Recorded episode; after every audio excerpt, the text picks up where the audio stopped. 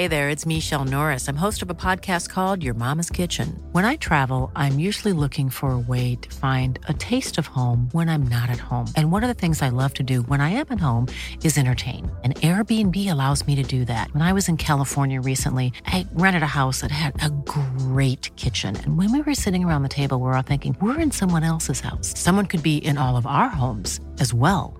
If you have a home, but you're not always at home, you have an Airbnb. Your home might be worth more than you think. Find out how much at airbnb.com/slash host.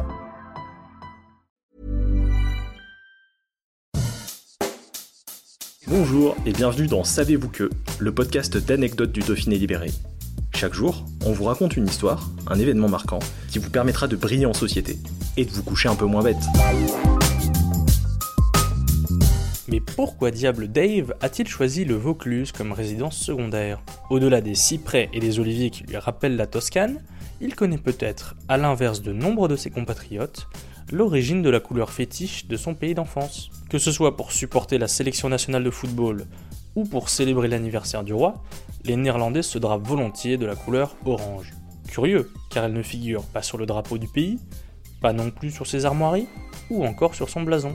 Le orange a cependant une place dans le cœur de tout Hollandais qui se respecte, et il faut, pour en comprendre la raison, remonter jusqu'à un certain prince du Vaucluse, Guillaume le Taciturne. Willem, comme on l'appelle aux Pays-Bas, est aussi connu sous ses titres de comte de Nassau, mais surtout de prince d'Orange. Oui oui, Orange, dans le Vaucluse. La principauté d'Orange, qui deviendra officiellement française en 1713, est alors un fief du Saint-Empire romain germanique qui possède aussi le territoire de Hollande. À l'époque de Guillaume, né en 1533, 17 provinces composent le territoire qui deviendra le royaume des Pays-Bas. Toutes sont sous le joug du roi d'Espagne Philippe II. Les habitants protestants y subissent de violentes persécutions, persécutions qui sont dénoncées par les gueux. Les gueux sont un mouvement qui s'élève contre la tyrannie des dirigeants espagnols, et Guillaume d'Orange Nassau est l'une de ses figures de proue. Il déclarera même, en précurseur de la Révolution, Je ne peux pas admettre que les souverains veuillent régner sur la conscience de leurs sujets et qu'ils leur enlèvent leur liberté de croyance et de religion. Il finira par prendre les armes en 1572 contre le gouverneur des Pays-Bas, aidé par 20 000 de ses partisans. Ces derniers prendront plus tard le nom d'orangistes en hommage au titre de leur meneur, qu'ils nommeront gouverneur des Pays-Bas.